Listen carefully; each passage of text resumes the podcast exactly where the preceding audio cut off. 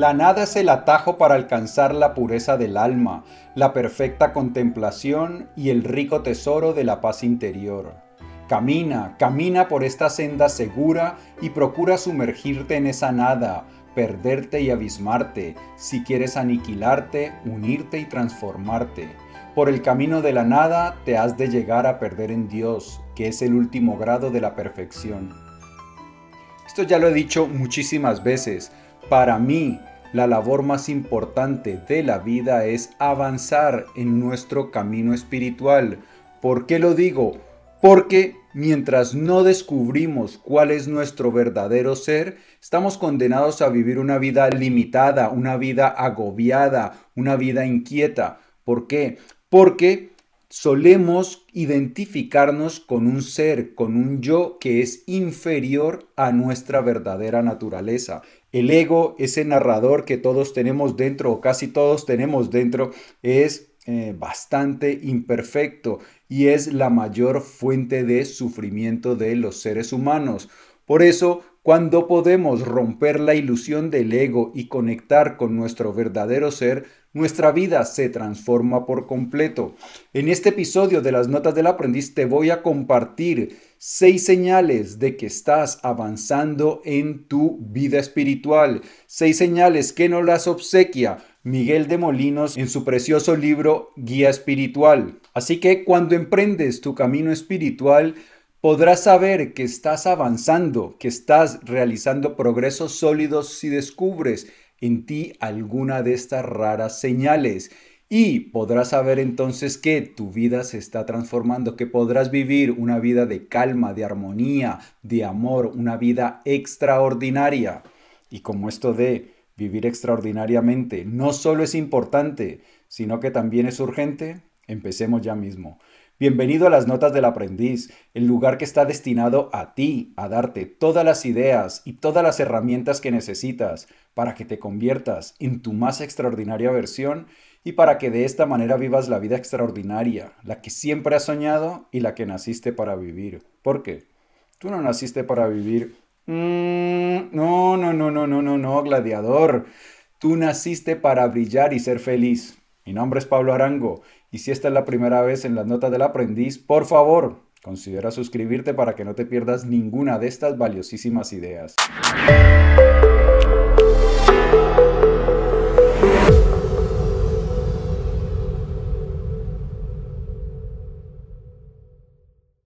Bien, el episodio anterior de las notas del aprendiz fue acerca de la guía espiritual de Miguel de Molinos. Por aquí puedes encontrar el episodio. Miguel de Molinos, hasta antes de caer en desgracia por la Inquisición que quiso silenciarlo, tal vez por celos o porque no estaba muy de acuerdo con lo que decía, eh, era director espiritual, es decir, él ayudaba a otras personas, dado que él mismo era una persona que había hecho grandes avances espiritualmente, pues él ayudaba a guiar a otras personas en su camino hacia eh, el progreso espiritual. Entonces, Miguel de Molinos es alguien que sabe de lo que está hablando. Y hay una cosa que me gustaría recordar.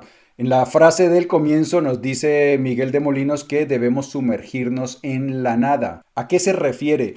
Pues bien, cuando nosotros a través de la meditación, de la contemplación, logramos aquietar la, la, mente, aquietar nuestro interior, así es exactamente como se siente, cómo se percibe, como si fuera un gran vacío.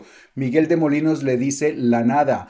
Los budistas llaman vacío, porque exactamente es lo que sentimos. Cuando nuestra mente se silencia, hay un gran vacío en nuestro interior, un vacío que es extenso, profundo. A eso es a lo que se refiere Miguel de Molinos. Y ese vacío es calmado, ese vacío es sereno. Cuando estamos en ese vacío, en, inmersos en ese silencio profundo, somos pura conciencia, pura percepción.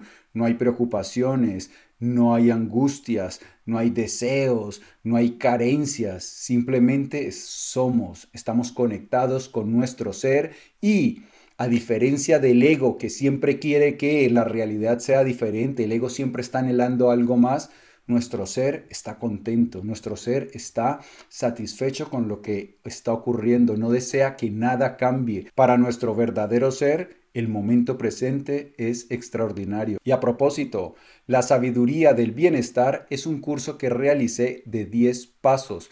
Estos 10 pasos están diseñados para que tú puedas transformar tu vida espiritual, para que puedas realizar serios progresos, para que conectes con tu verdadero ser y alcances una paz durable, una paz estable, una paz que podrás disfrutar no importa cuáles sean tus circunstancias exteriores.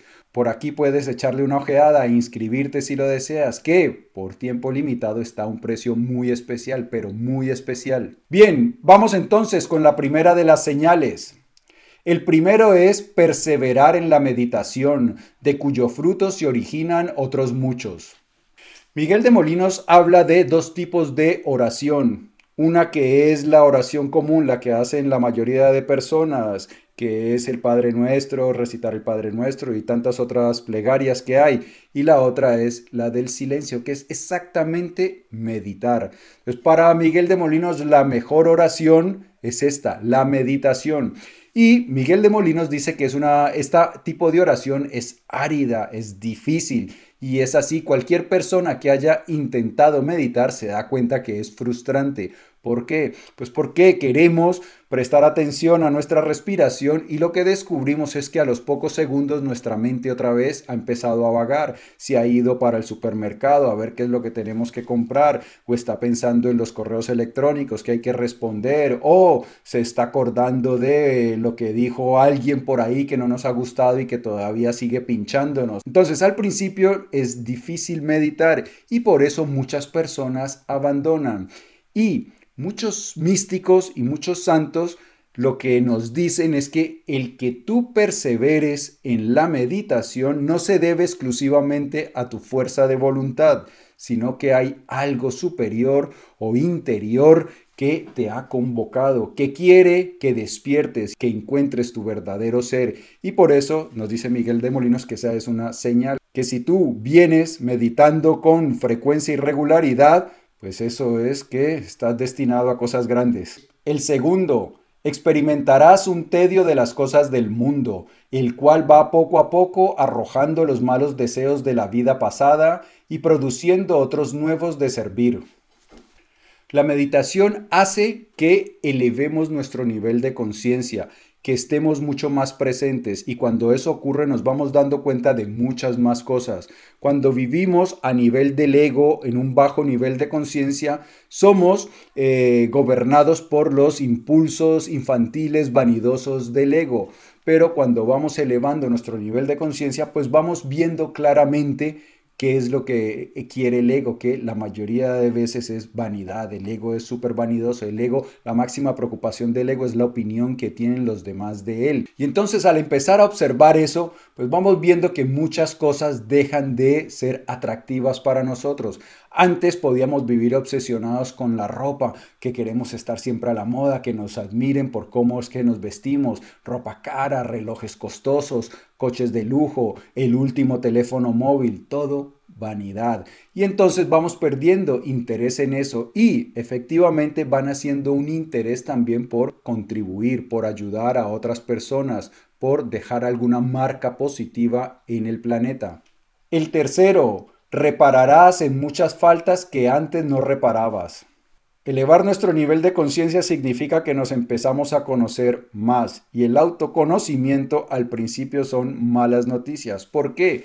Porque descubrimos la cantidad de negatividad que hay en nuestro interior. Dentro de los seres humanos hay impulsos muy, muy negativos. Está la lujuria, está la envidia, la codicia, la sed de venganza muchas de estas cosas y lo que ocurre es que la mayoría de personas intenta no mirar hacia esas fuerzas oscuras que habitan dentro de cada uno de nosotros, algo que Carl Jung llamó la sombra. Las sombras son aquellas tendencias negativas que no queremos ver y las relegamos al inconsciente. Entonces, cuando empezamos a elevar nuestro nivel de conciencia, empezamos a descubrir todas esas cosas negativas que hay. Pero No nos preocupemos que el hecho de poderlas ver es el principio de la liberación, porque cuando no las reconocemos nos controlan sin que nosotros lo sepamos, pero cuando las observamos empiezan a dejar de tener poder sobre nosotros.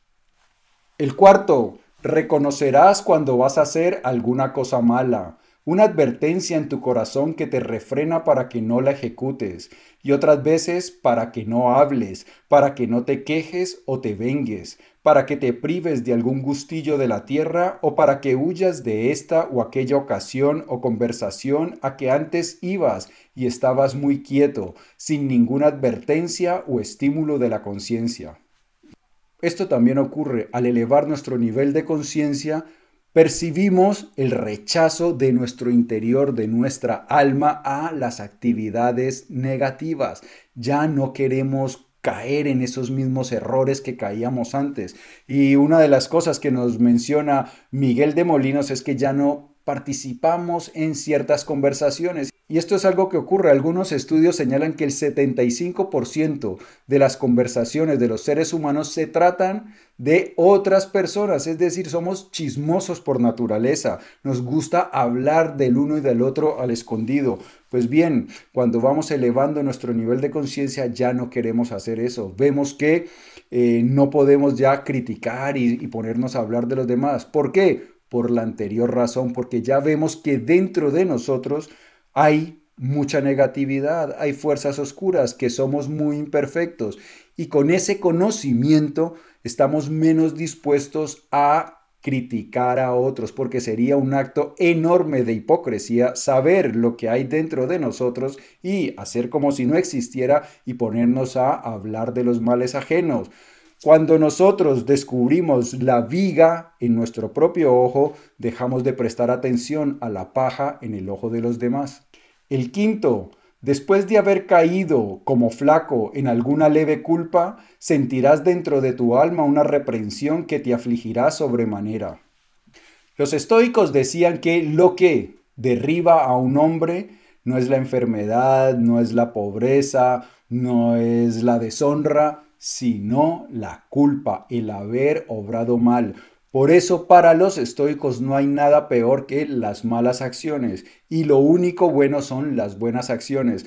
Las otras cosas que aparecen, enfermedades, ruinas económicas y todo, para los estoicos son indiferentes. ¿Por qué? Porque como no son nuestra culpa, son cosas que ocurren, pues entonces ellos dicen que no mancha nuestra alma. Pues eso es a lo que se refiere Miguel de Molinos, cuando nosotros erramos, pero especialmente cuando erramos con intención, porque lo importante es la intención. Tú puedes equivocarte, pero si no tenías la intención de dañar a alguien, es, rápidamente te vas a perdonar. Claro, te vas a sentir frustrado porque a nadie le gusta equivocarse, pero no te vas a atormentar. Pero cuando has hecho algo sabiendo que ibas a causar daño a otra persona o que le ibas a causar una incomodidad o algún problema, eso sí genera una culpa que es grave. El sexto, inclinación a la virtud y facilidad más grande en vencerte y vencer las dificultades de las pasiones y enemigos que te embarazan el camino. El precio de la libertad es la eterna vigilancia, la vigilancia de nuestra mente. Debemos vigilar completamente nuestra mente y cuando estamos vigilando nuestra mente, vemos que esos impulsos primitivos, esos pensamientos negativos empiezan a dejar de tener tanto poder sobre nosotros. Empezamos a liberarnos de ellos y se hace mucho más fácil tener una vida virtuosa, se hace mucho más fácil resistir a las tentaciones.